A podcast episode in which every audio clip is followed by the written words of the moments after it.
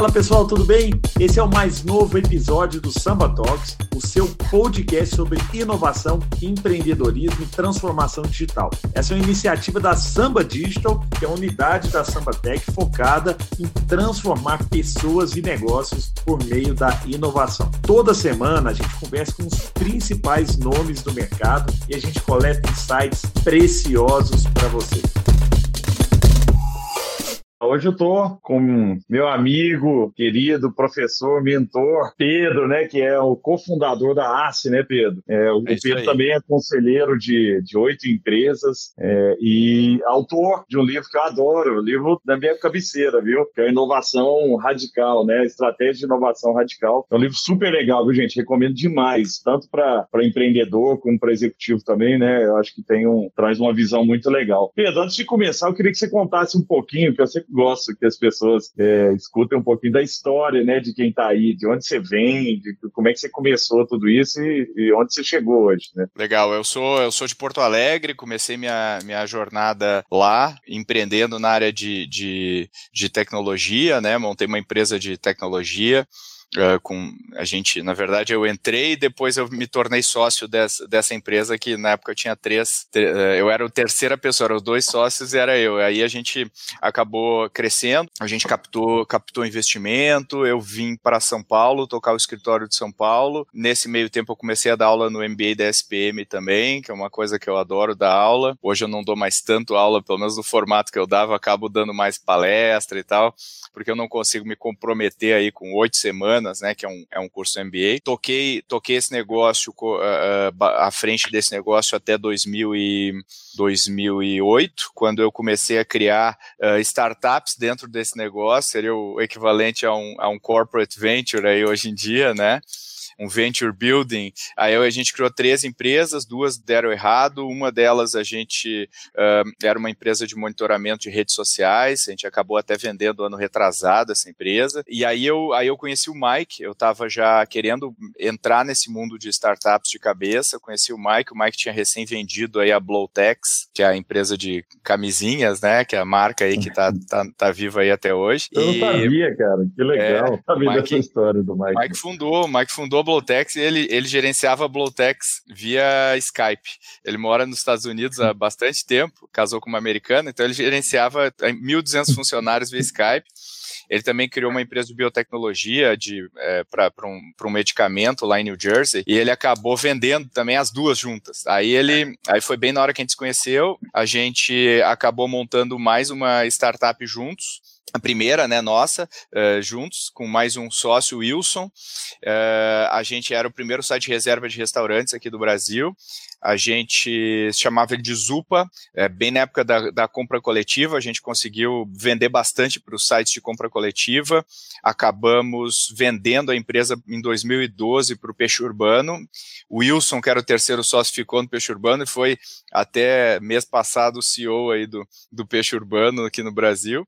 E, e aí eu e o Mike, uh, quando vendemos, começamos a fazer investimento anjo, uh, acabamos decidindo uh, que a gente queria fazer algo mais escalável, algo que a gente possa emitir nota fiscal, a gente não gosta de ficar parado sem montar negócio, então a gente criou, na época, a Aceleratec, que em 2012, e aí a gente queria, tinha como propósito transformar o Brasil com inovação, né, através da inovação. Então a gente começou a, a ajudar empreendedores, criando batches de de aceleração. Em 2000 e 2015, 16, mais ou menos, a gente começou a trabalhar mais intensamente com corporações também. Aí a gente criou um braço da, dessa empresa que, que, se chama Ace Cortex, que é Corporate to Exponential, né? Brincadeira com o nome. E, e aí a gente começou a atender, hoje a gente atende aí mais de 40 das grandes empresas do país, aí, incluindo Natura, BT Pactual e, e tantas outras. E aí a gente dividiu. Então a gente tem dois negócios. A gente tem um que trabalha com investimentos, é startups, e um que trabalha com uh, corporações. E hoje a gente já tem aí 16 exits, 16 vendas né, de startups, aqui, o recorde aqui do, do, do nosso ecossistema local, e ajuda aí vários empreendedores. Recentemente a gente lançou a plataforma que chama Growthaholics for Startups, que é uma plataforma de aceleração totalmente gratuita para empreendedores entrarem lá e verem todo open source, toda metodologia da ACE.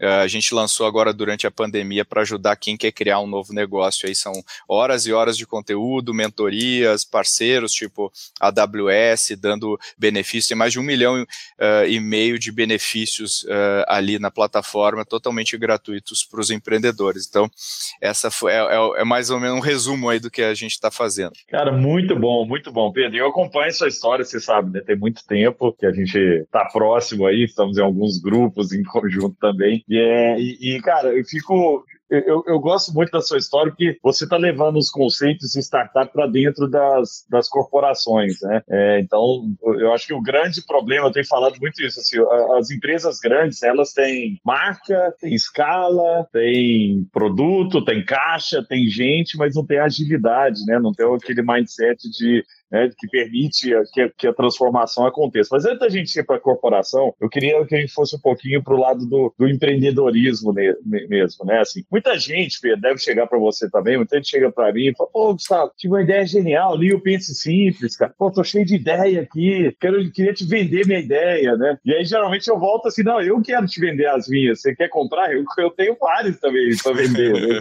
vender.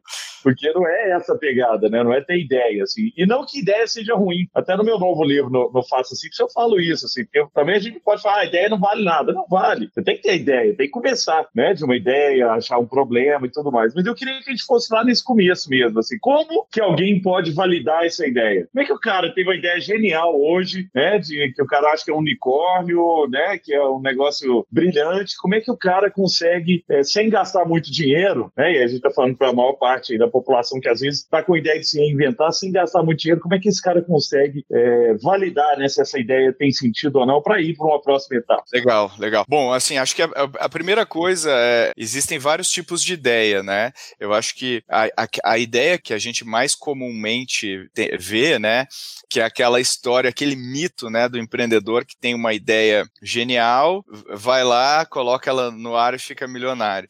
Isso é um mito, assim, dos mais, uh, dos mais clássicos, né, porque não é, na verdade, uh, e aí eu vejo muito, né, quando a gente trabalha com investimentos, a gente vê muito empreendedor com medo de ter a sua ideia copiada, né, o cara quer é. assinar um contrato de confidencialidade para abrir a sua ideia, e a gente fala, não, não, se você quer assinar um contrato de confidencialidade, não precisa. Geralmente a ideia é bem ruim.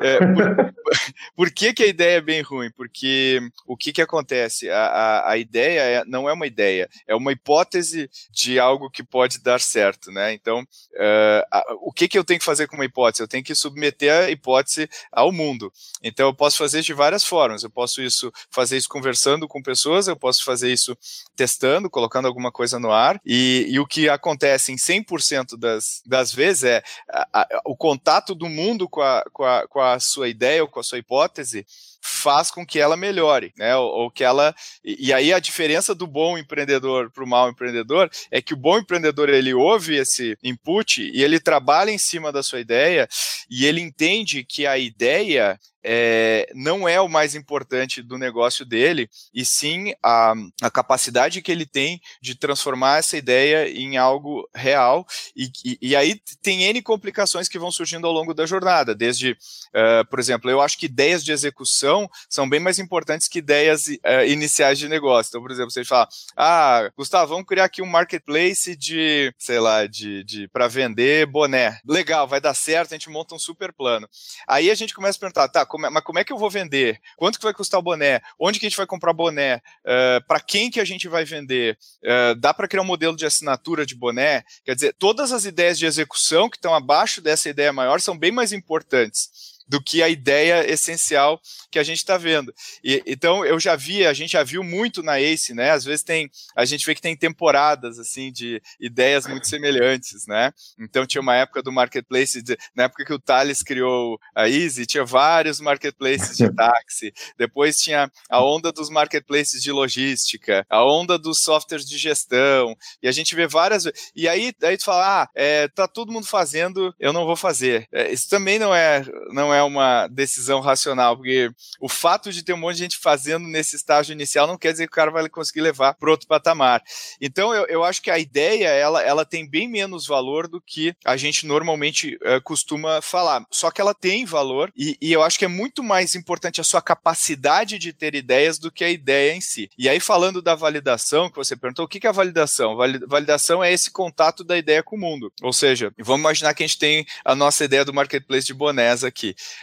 Aí a gente fala, pô, legal, para quem que a gente vai vender? Ah, para homens de tanto a tantos anos que moram em Araguari. Aí a gente vai lá, pô, eu vou ter que ir até Araguari falar com homens de tanto a tantos anos. E, e aí a minha pergunta para esses caras não vai ser, ô, oh, você aí que está na rua, você usaria bonés uh, com a marca uh, Gustavo e Pedro na cabeça? Uh, essa não é a pergunta que a gente quer fazer, a gente quer perguntar quando que esses caras usam boné, qual a frequência, quantos são careca e precisam usar boné, quantos têm cabelo.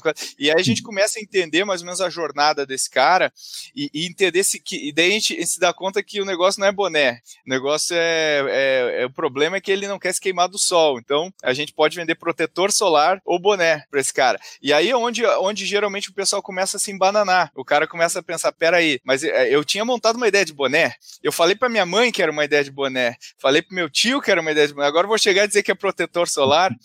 Então a gente se apaixona muito por essa ideia, a gente não quer mudar e a gente quer estar certo mais do que querer fazer o que é certo, né? A tua história tem bastante disso, né? De você já ter é, pivotado, ter adaptado e constantemente a gente está tendo esse contato aí com o mercado e, e, e, tendo esse feedback. Então, uma forma de validar é falar e à medida que você vai ah, validando, você vai criando coisas mais concretas, né? Experimentos que eu costumo dizer, né? Então, você cria um, um teste de fumaça, seria um site de boné que a gente coloca no ar sem vender nada, mas ver quem clica e tal para ver a aceitação.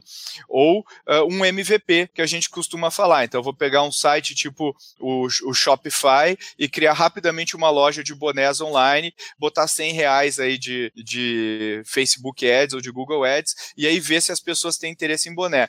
Então o mais importante é aprendi, cresci em cima do que eu aprendi, aprendi, cresci em cima do que eu aprendi. Isso aqui é o que é difícil. E aí a gente vai começar a ramificar ficar para canal, como que eu vou distribuir e tudo mais. E aí é onde entra realmente a complexidade uh, do negócio, né? De montar um negócio. Mas você pode fazer isso, se a gente quiser fazer a nossa ideia de boné, a gente pode muito bem pegar o sábado ou feriado, ir para rua entrevistar pessoas que usam ou não usam boné e, e, e pegar feedback. Então, não é uma coisa que eu preciso largar meu emprego ou, ou fazer full time uh, até eu ter essa certeza ou reduzir o grau de incerteza daquilo que eu estou fazendo, né? Ô, ô, Pedro, genial, cara. Que aula que a gente está tendo aí né, de, de empreendedorismo mesmo. Porque muita dúvida é isso aí. As pessoas não sabem nem como começar e você está deixando muito claro. E você falou um ponto agora que eu queria só aprofundar um pouco antes de ir para um próximo assunto que eu queria tocar com você, que é do MVP, né? Porque o MVP, ele, ele ficou também mal compreendido, assim, porque parece que o MVP é um produto inacabado, né? Mas não é. Você, você deu um caso interessante. Você pode fazer um MVP pegando uma plataforma que já está pronta, né? E, e ali testando validando o problema. Eu estou resolvendo um problema, né, e depois você evoluir. Eu lembro de ter conversado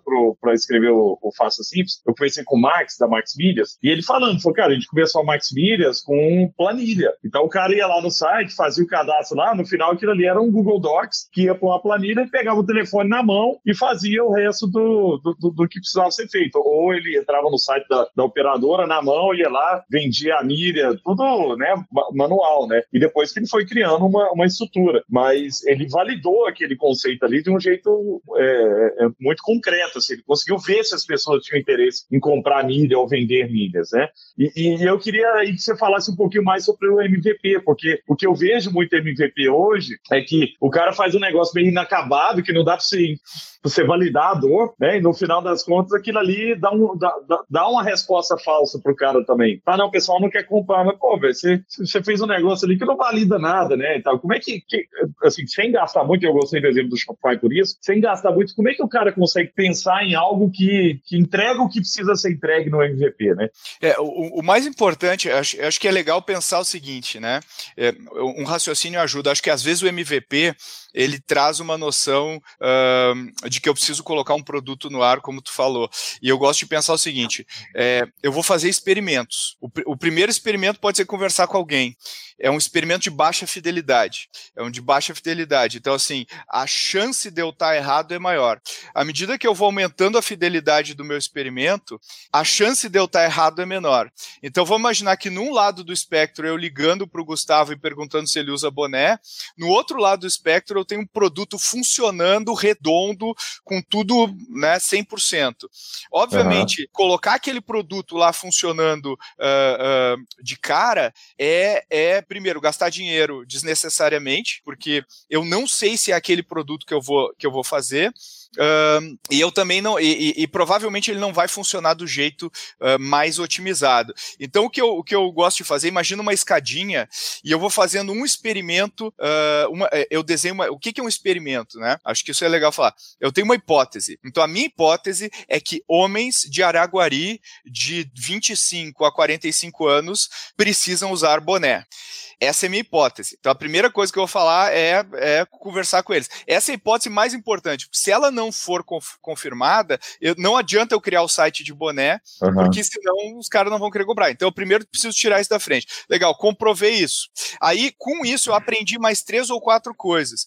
Então, vamos imaginar que a minha próxima hipótese é: os homens de Araguari estariam dispostos a pagar uh, 30 reais por boné. E aí tem várias outras hipóteses que eu vou assim os homens de Araguari gostam de bonés pretos. Os homens, porque eu andei na rua eu vi a cor dos bonés dos homens de Araguari que eles usavam. Então, eles gostam de boné preto. Então, são várias hipóteses. Como é que eu posso fazer isso? Eu crio experimentos para cada uma dessas hipóteses, que a gente poderia chamar como um MVP, mas eu acho que o MVP dá essa conotação de, ah, legal, tá pronta a primeira versão, ufa, agora. Não, eu vou constantemente estar tá colocando hipóteses. Então, se eu estou colocando a hipótese de que homens de Araguari pagariam 30 reais por boné, a primeira coisa que eu posso pensar é, legal, vou vender bonés ah, mas então preciso comprar um, um, eh, pegar um Shopify? Não, eu posso pegar uma sacolinha, botar nas minhas costas e até os, os homens de Araguari no parque. Como é que é o parque de Araguari o nome? John Kennedy. O parque, eu vou lá no parque John Kennedy com um saquinho, de, com um saquinho de, de bonés e talvez bonés pretos, bonés vermelhos e tal, e eu vejo se eles querem comprar, quanto que eles pagariam e se eles preferem o preto ou o vermelho. Então eu já testei. Uma vez eu testando isso, eu parto para a próxima próxima hipótese. Os homens de Araguari compram coisas online, compram, comprariam bonés online. Bom, na minha entrevista eles compram coisas na Amazon. Então, eu vou, eu posso usar o marketplace da Amazon para vender bonés pretos para homens de Araguari. Então, o, o, o, o que, que eu faria? Eu pegaria, criaria uma lojinha lá na Amazon, criaria uma conta. Esse é meu MVP. Uma conta na Amazon vendendo bonés e usando mídia até mesmo dentro do site da Amazon para atrair uh, essa fatia de homens. E aí eu vou evoluindo, até que uma hora eu vou eventualmente precisar de uma plataforma e tudo mais. Mas eu vejo que muito empreendedor tem essa dificuldade, e acho que tu também recebe isso, eu recebo várias mensagens no meu LinkedIn também. Pedro, eu queria empreender, mas eu não tenho dinheiro para desenvolver, eu preciso de um é. desenvolvedor. É. Preciso, é, é, é, isso que a gente ouve sempre, né, do, dos empreendedores. E não é uma questão de tecnologia, é uma questão de eu criar hipóteses, comprovar essas hipóteses, e aí é uma união de artes e ciência, né, o lado esquerdo e o direito direito do cérebro. Então, como é que eu vou ter o um insight de boné preto? Então, eu vou criar um boné preto, mas eu vou criar um boné preto escrito Gustavo Caetano, que é um cidadão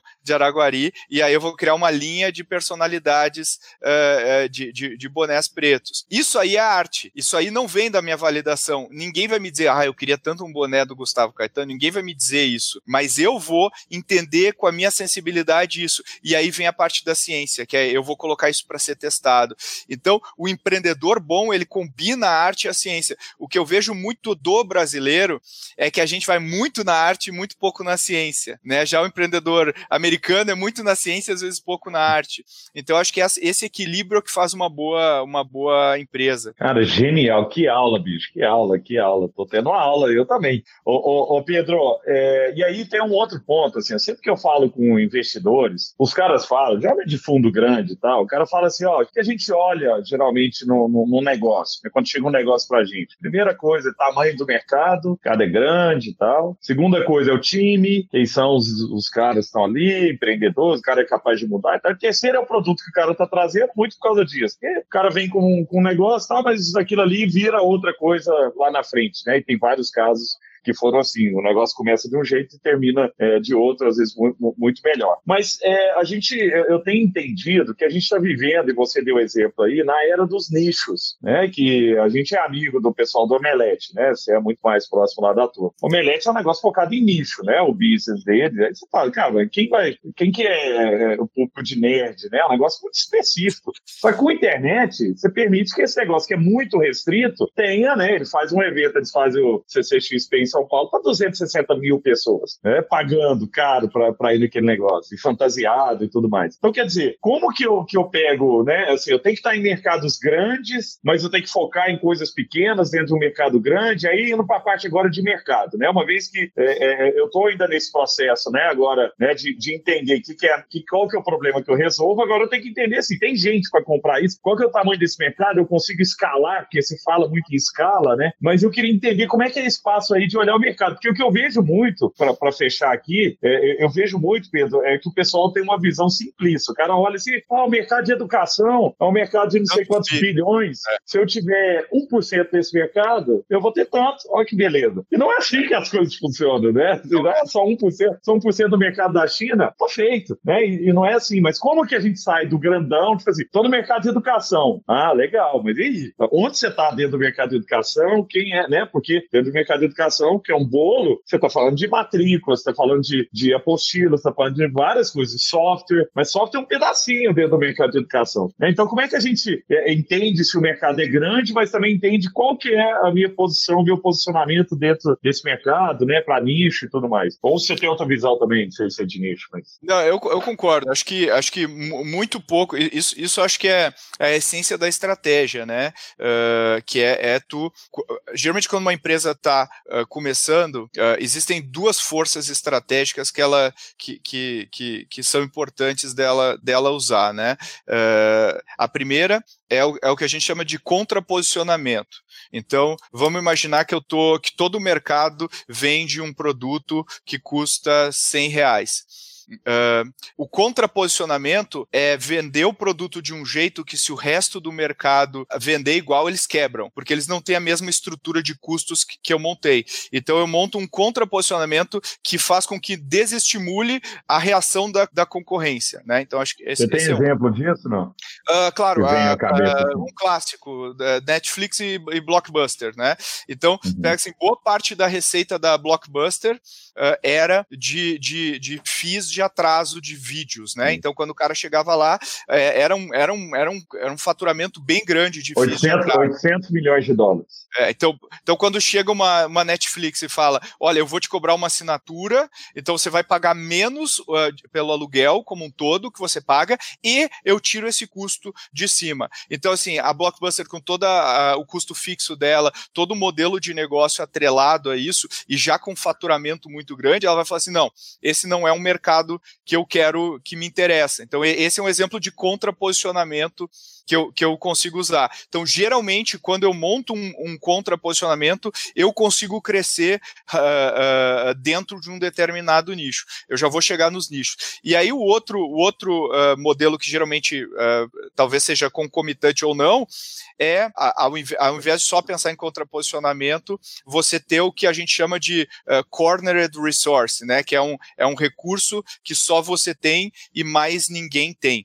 E esse é muito difícil de ter, geralmente, das empresas. É quando eu tenho, antigamente a gente falava que eram patentes, uh, no caso, por exemplo, da, da Apple, era o Steve Jobs, é, no caso da Pixar, eram os fundadores da Pixar, muita, muitas vezes é, é a, a, equipe nesse, nesse início. Então a gente monta é, é, a estratégia de, de, de, como que eu vou chegar no mercado. E aí, quando eu olho o mercado gigante, então, um, o que a gente pensa, especialmente quando é muito inovador o mercado, porque quando o mercado já é velho e estabelecido, a gente olha para ele e fala, é, tá aqui, ó, é tanto de market share, é, é esse, esses são os uhum. players uhum. e tal.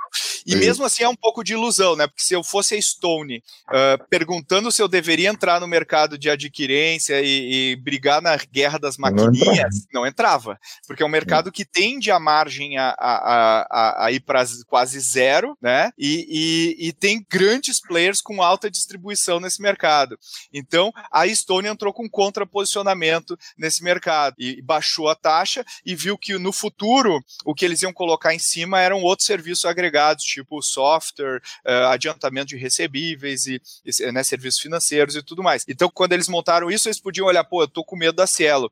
Só que a Cielo fala, não, eu não quero brigar com a Stone, eu tô aqui, ó, eu sou o líder do mercado. E a gente vai ver que o lucro declinante da Cielo mostra que esse acirramento de, de competição fez com que, e o núcleo ascendente da, da Stone mostra que a Stone acertou a estratégia. Então, a, acho que a maneira de olhar é, primeiro, o mercado ele é grande o suficiente para que eu crie um grande business, e, e aí avaliar o tamanho do mercado não quer dizer que seja a minha estratégia de go-to-market, né? É só assim, potencialmente eu consigo olhar. Então, se eu estou montando Uber e eu, e eu, e eu vou, vou, dimensionar o mercado, como é que classicamente os caras dimensionariam o mercado? Ah, quanto que, quanto que a indústria de táxi do, do, do mundo, uh, ou do, dos Estados Unidos, uh, quanto que são, quanto que é o mercado de frotas particulares? E essa é a maneira clássica que um analista avaliaria o mercado. Só que a gente de, deveria olhar uh, quantos carros andam vazios uh, na rua. E, e, aí, quando a gente olha essa conta, a gente geralmente o melhor cálculo quando o produto é inovador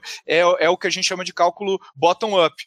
Então, eu calculo baseado nas unidades mais básicas, tipo número de táxis na rua, número de carros que andam vazios, em vez de pegar o top-down, que é quanto Entendi. que a indústria de táxi fatura. Ou, ou desemprego, né? O, o, o desemprego. Exato. Porque exato. no caso deles, eles estavam no meio da crise, né, de 2008, onde tinha muita gente parada em casa também, que às vezes, num outro momento, o cara não pararia, ah, vou usar Exatamente. meu carro para fazer isso, né? Então. Exatamente. Aí, aí, aí eu posso olhar o mercado de motoristas e o mercado de passageiros, né? T tentar entender, porque como é o marketplace, ele, ele tem dois lados. Então, esse cálculo do mercado é uma coisa só para eu entender que eu estou entrando num negócio grande. Então, ah, posso criar um bom negócio num mercado bem de nicho que vai ser sempre de nicho, tipo gatos, persas, não sei o quê? Posso. Posso criar um bom mercado? Posso. Mas não vai ser um negócio gigante. Aí vai é. muito do apetite do, do, empreendedor. Então, quando a Stone olhou o mercado dela, falou assim: esse é um mercado multibilionário, antigo, com pouca tecnologia, e eu tenho como fazer a diferença nisso aqui com a minha mentalidade de startups. E nesse caso, o Cornered Resource, né, o recurso único deles, era a mentalidade de startup e, e o, a, o amaranhado de empreendedores que tinham ali, que é bem diferente daquela batida corporativa que a gente vê tradicionalmente. E aí, na estratégia de go-to-market, aí sim, eu, é, é muito melhor eu pegar uma pequena fatia desse mercado e atender ela muito bem do que tentar ser bom para todo mundo. Então, nesse momento, é melhor ter um, pouca gente que me ama do que um monte de gente que acha que tá ok. Então, e aí vem muito do empreendedor ter essa sensibilidade de focar nesses mercados onde eu vou ter gente que, que de fato adora o meu produto. E aí eu cresço em cima disso, né? Eu vou crescendo em cima desses e, micro nichos, né? E, e, eu acho que um caso legal disso aí, né, desse final que você está falando, é o próprio Nubank, né? O Nubank começou só como cartão, Perfeito, né? Ótimo exemplo. Aí depois o cara ficou um tempão, cara, só com cartão. Aí depois ele vai para banco, né? Não, agora a gente tem conta digital, mas sei lá, depois de quatro anos o cara abriu é, a conta digital. Aí depois, ah, agora a gente tem é, o próprio rewards lá dele de, né, a fidelidade dele lá demorou um tempão para os caras. Os caras já não saíram com aquilo ali, né? Tipo assim, cara, vamos fazer um negócio muito bem feito. Aí os caras ganharam base. Aí é o que você tá falando, trouxeram pessoas que amam o Nubank, que adora aquele negócio. Aí o cara vai adicionando coisas, né? Não vai, o cara não entra com tudo de uma vez, né? Ele não era um não, não. gigante no, é, no D1, né? É, é como se o Nubank tivesse visto uma rachadura no mercado para entrar por ela. Então, qual que é essa rachadura? A baixa satisfação do cliente dos bancos. E, e aí ele, ah, legal, não posso abrir uma conta bancária, porque isso aqui é, é muito caro, né? E na época ainda a regulação ainda não era tão aberta quanto é hoje, né? Felizmente o regulador está estimulando a inovação. Então ele falou: não, cartão eu consigo criar e eu consigo ter o melhor atendimento possível para esse cartão, usando tecnologia, conseguindo uh, trabalhar o meu limite e, e, fazer tudo diferente. E aí ele foi nessa brecha. E aí agora, a partir dessa brecha, ele cresceu. Então, seriam novos produtos para o cliente que eu já tenho, né? E não novos produtos para novos mercados. Então eu pego, aumento minha base de correntistas e vou empilhando produtos até que eu me torne uma empresa lucrativa. Com a Samba Digital, você pode desenvolver novas capacidades digitais, projetos e produtos customizados e que vão agregar muito valor à experiência do seu cliente. Acesse o nosso site para saber mais sobre as nossas soluções. Ô, ô, Pedro, agora você falando sobre, sobre inovação, né, e sobre achar mercados, é, uma coisa que eu tenho que eu tenho visto muito achar oportunidades, né, é que às vezes a oportunidade está na nossa cara, né, e, e aí tem um exemplo que eu gosto muito porque é, é um negócio muito básico e mas ao mesmo tempo é muito tangível, assim, e é revolucionário ao mesmo tempo, que é um negócio difícil de, de pensar, que é o Quinto Andar. Né? Quinto Andar é uma das startups mais promissoras do Brasil que entrou para resolver um problema que estava aí na frente de todo mundo e às vezes todo mundo já passou por esse problema, muita gente, né? Você já alugou apartamento, eu já aluguei. Eu vi quando eu vim morar em Belo Horizonte, fui alugar apartamento aqui, você precisava ter dois fiadores na cidade, mais não sei o que, assinar um monte de papel, ter aquele monte de coisa e tal. É, e, e, no final das contas, né, aquilo ali era um atrito, né? É, o, o, que eu acho que Quinta Andar faz bem e a Amazon faz muito bem também é olhar né, a jornada do, do, do cliente. Aqui que é, onde esse cara fala com, né, com o banco, por exemplo, onde é e tal. E onde eu tiro atrito. Na verdade, é, é, uma, é um trabalho muito mais de reduzir do que de ampliar. Né? Esse cara não está colocando feature no, no, negócio, ele está tirando né, a, atrito do, do, do, mercado. Eu tenho um caso interessante que eu estava um dia com. Né, eu fui para os Estados Unidos, a Porsche me, lá, me levou lá para dar uma volta na pista de teste da Porsche em, em Atlanta. Foi legal pro cara. E aí era um dia, eu ia né, pela Delta e tal, a Delta também foi parceira nisso. Eu fui, passei um dia lá e voltei. Aí no, fui na Apple comprar um computador lá para samba, passei meu cartão né, um banco tradicional e travou, porque eu não tinha feito o aviso viagem. Acharam que era fraude e tal. Falei, putz, cara, né? Eu errei. Eu assumi, falei, não, eu errei, eu fui burro, tinha que ter avisado, caramba, né? Aí como é que você desbloqueia um cartão? Pega, liga num telefone, é cobrado em São Paulo, aí atende a mulher e tal. Eu expliquei, fala, tô aqui nos Estados Unidos e tal, vim pra uma viagem um dia, eu não fiz o aviso, eu errei, eu não fiz o aviso. Mas libera pra mim que eu tô aqui na loja, eu tô precisando comprar esse computador que eu só tenho hoje. Ô, Gustavo, então é realmente a nossa área de segurança achou que era um problema, né? Então peço desculpas e tal, mas para sua comodidade, você pode ficar tranquilo, tá? Nós estamos mandando outro cartão lá para Belo Horizonte. Em sete dias tá lá. Eu falei, não, mas sou eu, pelo amor de Deus. Tá? E não consegui, cara. Era a norma do banco, teve que mandar aqui para BH. Aí eu peguei meu cartão do Nubank, passei, eu, eu uso né, menos esse cartão. Ele bloqueou por causa do valor também. Aí como é que você fala com o Nubank? Ele tem no aplicativo, falei, ó, oh, moço, tô tentando comprar aqui e tal, sou eu mesmo. Aí ela falou assim, ó, oh, mineirinho, vou liberar para você, mas não gasta muito dinheiro aí não. E liberou e eu paguei. Olha o que, que o Nubank tá vendendo aí? Comodidade menos processo tirando coisa. Tirando. É porque muita gente acha que eu tenho que adicionar, eu tenho que entrar no mercado, tem que pôr mais coisa do que o, o banco grande tem, o que o supermercado grande tem. Não, eu tenho que ser mais simples do que o supermercado. Se o supermercado tradicional vai fazer, o, como tem agora, os, o delivery online, a chance desse cara fazer um delivery complexo é muito maior do que o empreendedor que vai falar: não, cara, vou focar só em bebida,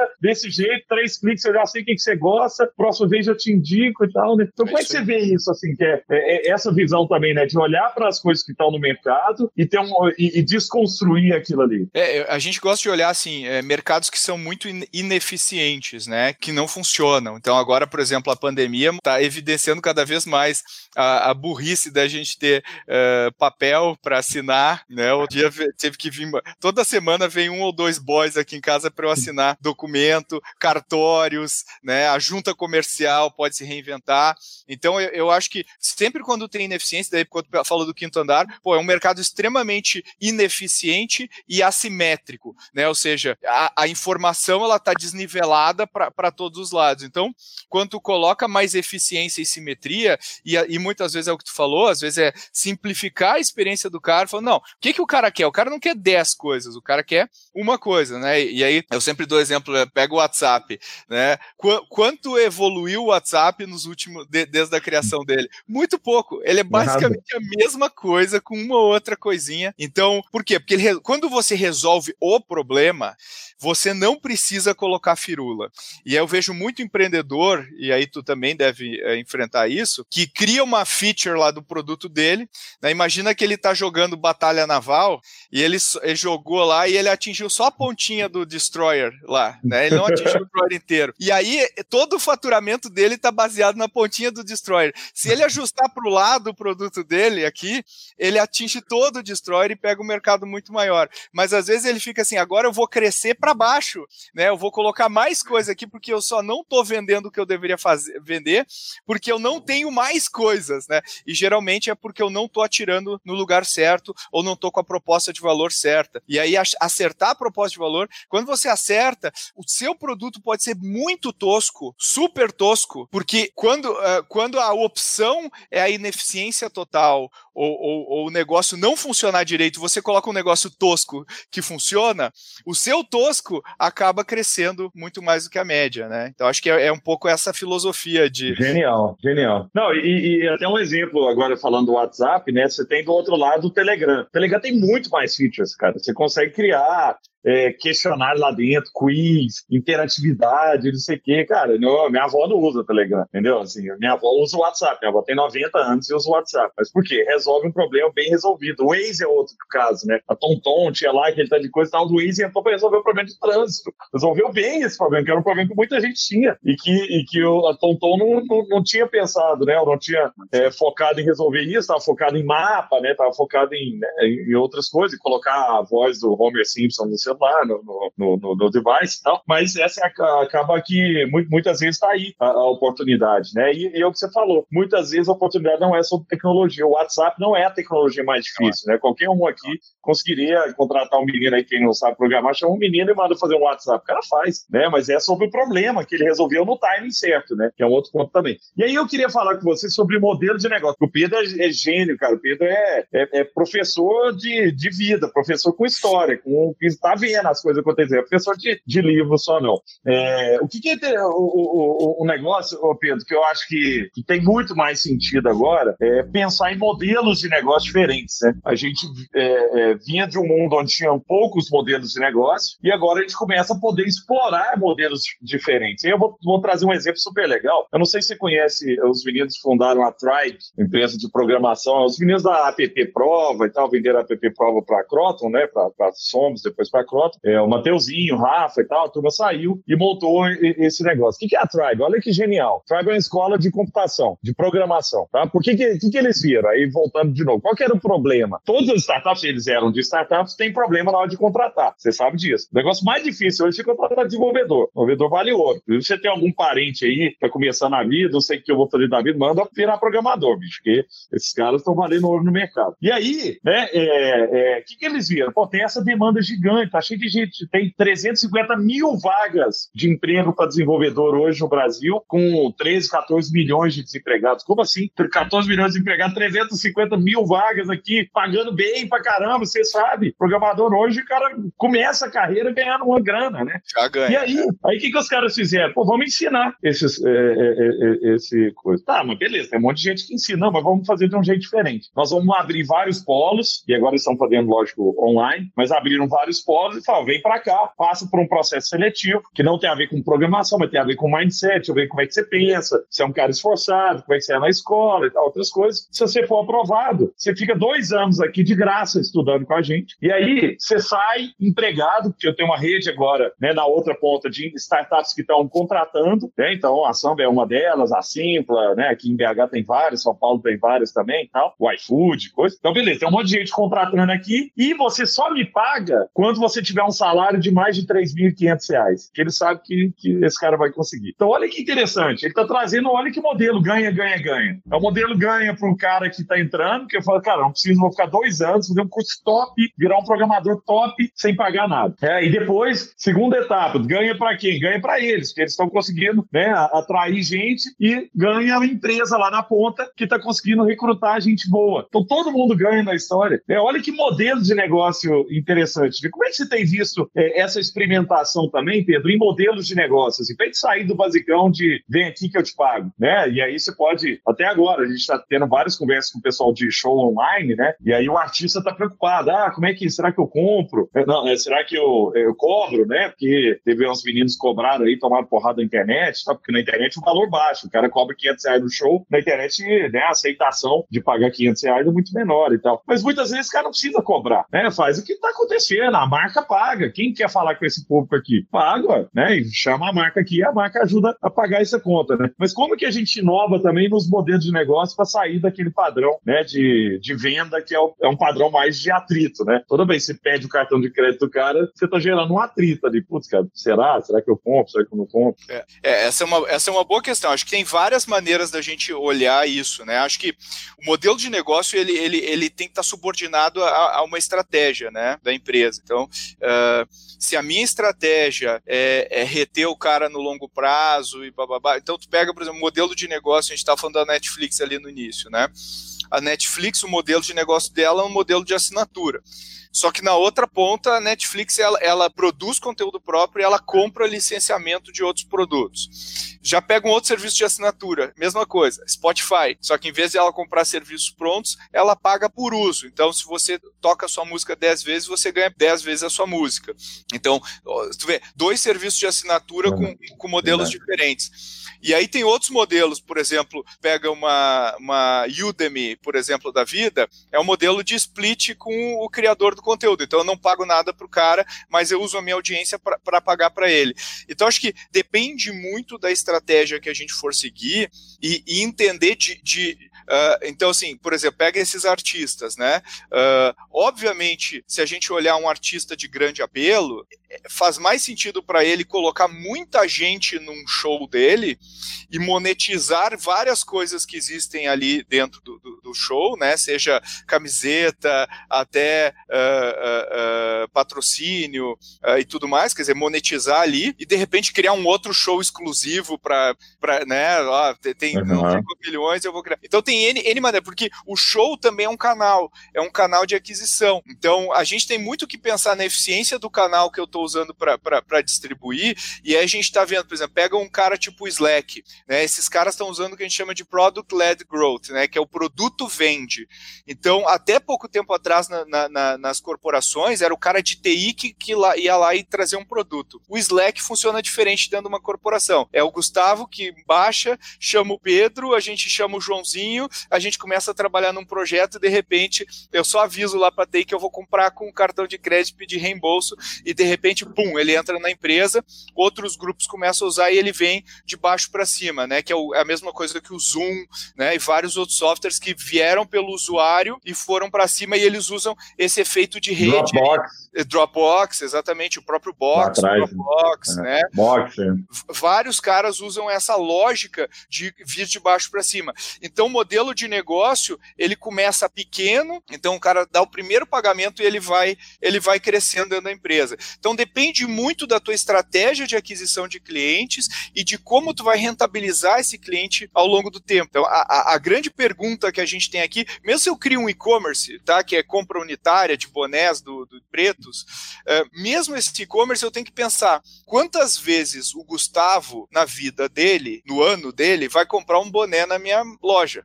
Se for uma vez, eu vou ter muito mais esforço de marketing, porque eu vou ter que trazer vários uh, Gustavos todo mês para fechar minha, minha meta. Se eu consigo vender o boné e uma camiseta para o Gustavo daqui a um mês, e, e, o retorno por esse cara é, é, é, maior. Se eu criar um serviço de assinatura junto com o boné, onde, onde ele recebe um boné todo mês, e aí hoje esse mês é o boné do Gustavo Caetano, que vai falar do porquê que ele usa boné, maximiza esse negócio. Agora tem que ver se isso cola com o cara.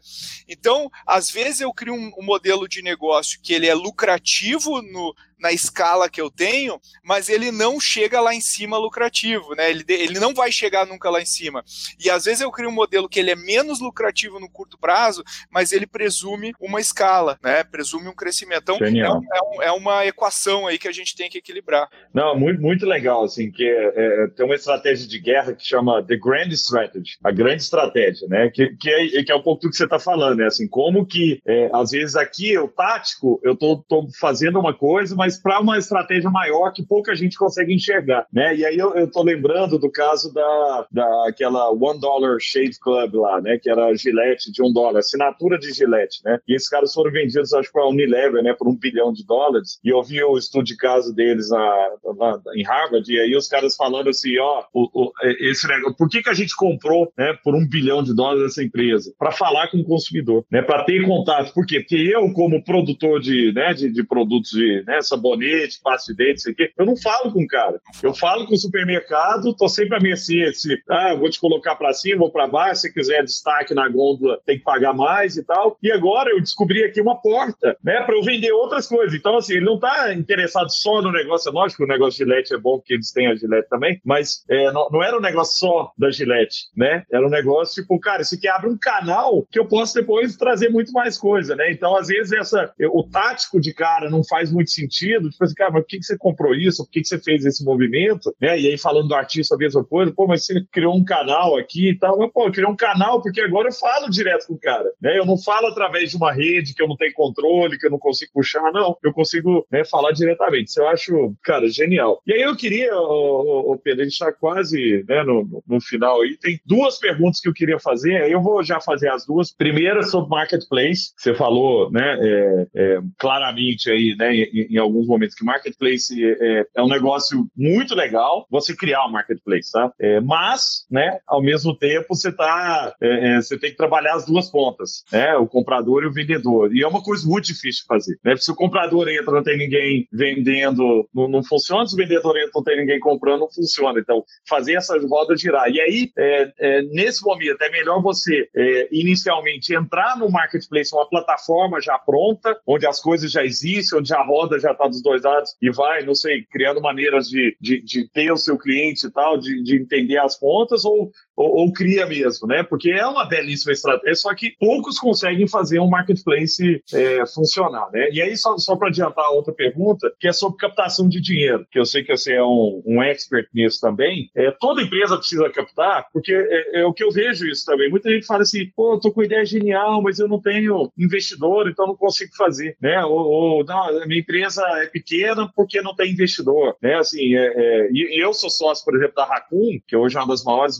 empresas de marketing digital do Brasil, uma empresa de mais de 500 funcionários, nunca levantou um real, né? Eu entrei lá como, como board member, né? Isso tem uma participação. Então, é, e aí eu queria entender esse lado também, assim, porque acho que todo mundo cria uma boleta, né? A própria Dito também, CRM, né? É uma empresa também que eu, que eu tenho participação lá, que nunca levantou dinheiro, né? É, a TrackSale e outras também. Então, é, o próprio Max Milhas, né? Então, tem várias aí que dão certo e nunca levantaram dinheiro. Max Milhas também, antes da crise, estava com mais de 500 funcionários, 700 funcionários. Né? Então, como é que, como é que você, que, que você enxerga disso também? Começando pelo marketplace, depois indo para a parte do, do capital aí, venture capital. Legal. Bom, marketplace é provavelmente o modelo de negócio mais difícil de todos. Se a gente botar numa escala de hierarquia, ele é o mais difícil, né? O modelo de negócio mais simples é o da venda unitária, porque é um comprador, uma venda, um preço e eu faço uma venda para ele. Uh, e ele vai aumentando a complexidade. Então, quando eu coloco um SaaS, né, um software por assinatura, um serviço de assinatura, ele aparentemente parece mais simples, mas ele é bem complexo, porque eu preciso garantir que o cara não cancele, porque senão eu não consigo empilhar as receitas dos novos usuários. Uh, agora, o marketplace, ele, ele é mais difícil porque eu tenho sempre dois eu acendo vela para dois santos, sempre. Então eu tenho que trabalhar o meu lado da demanda né, e o meu lado da oferta. E é um, e é um dos modelos, eu sempre falo que colocar um marketplace para rodar, né, colocar ele, ele para rodando, é como fazer fogo com uma com, com lenha molhada, né? Quer dizer, você começa a tentar fazer fogo ali e não sai, não sai. Então é melhor concentrar num pedacinho e demora, demora quando pega, assopra aquele e tenta fazer ele pegar. Porque é muito difícil. Então, é, acho que a dica do marketplace é tentar ser bem específico, né? Controlar primeiro o, o, supply, né? Quer dizer, garantir que o supply funciona, e aí não precisa ser uh, né, tipo Uber quando entra numa cidade, ele paga para o motorista um fixo para o cara ficar em pontos na cidade para garantir que a demanda funciona. Se a demanda funciona, o supply vai, vai vir atrás, né? Então tentar criar estratégias para trancar o supply e, e, pensar em micro, micro públicos, seja com uma segmentação geográfica, seja com uma segmentação de produto, mas sempre partir do micro para o macro. Todo mundo que tenta ser muito amplo acaba não conseguindo fazer um marketplace escalar, né? Eu, eu acho que é, uhum. é a maior dificuldade. Mas eu acho que a tecnologia no marketplace ela passa a ser uma coisa relevante quando ele já tem um volume maior. Quando ele tem um volume menor, você pode usar uma plataforma que já existe de mercado, você pode usar tecnologias que já existem, porque é muito mais esse equilíbrio e esse matchmaking aí entre o comprador e o vendedor uh, do que qualquer outra coisa. Né? E aí, óbvio, existem vários tipos de marketplace, desde os mais abertos dos dois lados, tipo o Airbnb, até o fechado de um lado e aberto de outro, tipo Uber. Então, existem vários tipos de marketplace. Então, é, isso aí já, já, já tem um live só para isso isso a gente pode ter. Ô Pedro, aí só, só, só um, um, adendo nisso aí, tem muita opção open source ou white label desses marketplaces, né? Então hoje, ah, eu quero criar um Uber para motorista mulher, igual já, já vi. Tudo bem, você entra, cara, e, e, e, tem white label, então você pega um negocinho, a app já pronta, o negócio todo pronto, né? Você não precisar, né, num primeiro momento, desenvolver um negócio que, que pode levar tempo e dinheiro. Perfeito, eu concordo 100%, acho que ah, tem, tem que pegar, assim, onde que eu vou dedicar 80% da minha energia. No marketplace não é na tecnologia no começo, sem dúvida, né? E aí levantar dinheiro, né, Gustavo? A gente está bastante nessa indústria aí, nesse, nesse modelo, e acho que se criou talvez uma, uma, uma, uma, um falso caminho né, para os empreendedores de que você precisa pegar, ter uma ideia, babá, daí ter um investidor anjo, blá, blá, blá, e, e, fazer um IPO. E a gente sabe que 99% para mais das empresas não vão fazer isso no Brasil né, e no mundo. Não vai acontecer. Então, acho que a pergunta que a gente tem que se fazer é, é primeiro, o que, que eu quero para mim, né, para minha vida? É a primeira coisa. E muitas vezes eu, é, as respostas estão, talvez, numa empresa, às vezes, menor, ou num lifestyle business, como a gente chama, uh, enfim, não tem uma regra, você não é pior ou melhor porque levantou dinheiro ou não levantou dinheiro. Então, acho que, dito isso, eu acho que tem várias empresas que, dependendo do modelo de negócio, você falou da Raccoon, né, que é uma empresa que, de serviços, principalmente, onde, é. boa, onde ela consegue se autofinanciar e financiar o crescimento dela com a própria geração de caixa. Né? Então, assim, se a gente for querer criar juntos um WhatsApp novo, provavelmente a gente não consegue fazer isso. Ou a gente iria tomar decisões agora que vão uh, reduzir o nosso potencial de crescimento para faturar no curto prazo.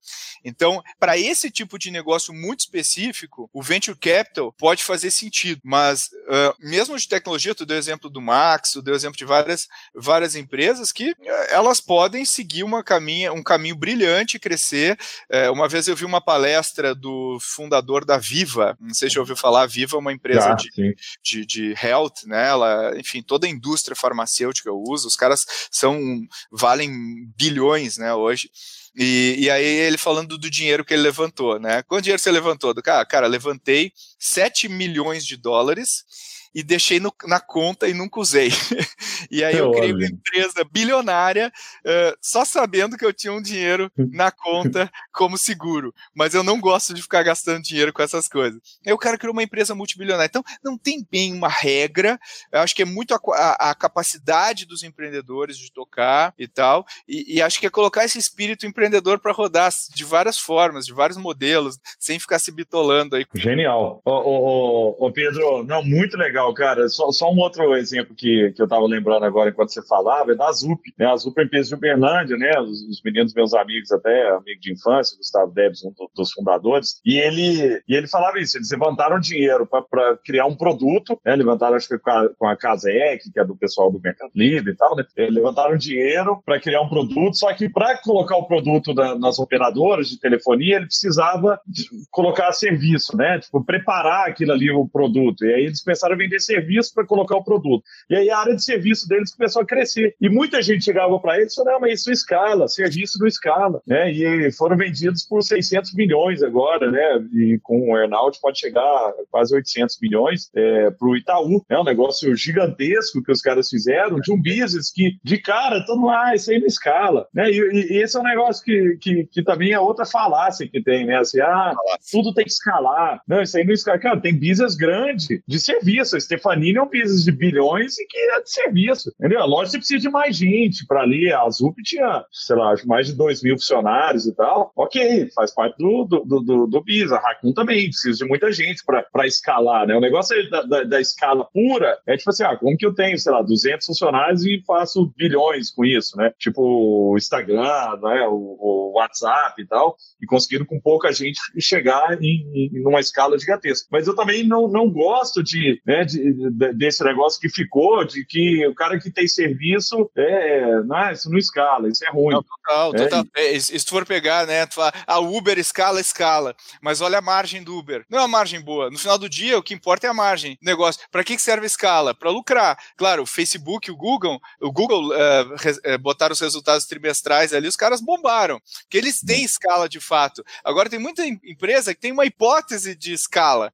e, e na vida real ela não se prova. Então, eu tenho certeza que a margem da Zup é melhor que a margem do Uber. No final do dia, é, né, é, é o que conta. É isso, é isso. Pedrão, obrigado, viu, pela aula que você deu. Cara, genial mesmo. Aprendi muito, de verdade. Aprendi pra caramba, como sempre. Aprendo com você, aprendo muito com o seu livro, com seus conteúdos. É, gente, quem não segue o Pedro, siga ele né, nas redes sociais. Ele traz muito conteúdo legal. E também na, na, na escola de growth aí, né, Pedro? É uma oportunidade incrível para quem quer aprender né, a construir um negócio do zero, a tirar o negócio do papel, né, e, e, e, criar, né, com experiência de quem, quem já fez, né, Pedro? É isso aí, é isso aí. Quem quiser, entra lá, gratuito. É só buscar, busca no Google Growthaholics for Startups. Você entra lá, cadastro gratuito, tudo isso que eu falei, muito mais, uh, a gente cobre lá, item a item, com especialistas, mentores, tem tudo que você precisa para criar o seu negócio lá. Obrigado, viu? Foi muito legal. Obrigadão, Pedro. Fica bem. Valeu. Até mais, gente. Obrigado pela audiência aí. Até a próxima. Você acabou de escutar mais um episódio incrível do Samba Talks, o seu principal podcast sobre inovação. Para continuar aprendendo, siga a gente nas redes sociais. Basta procurar por Samba Digital. Um abraço e até a próxima.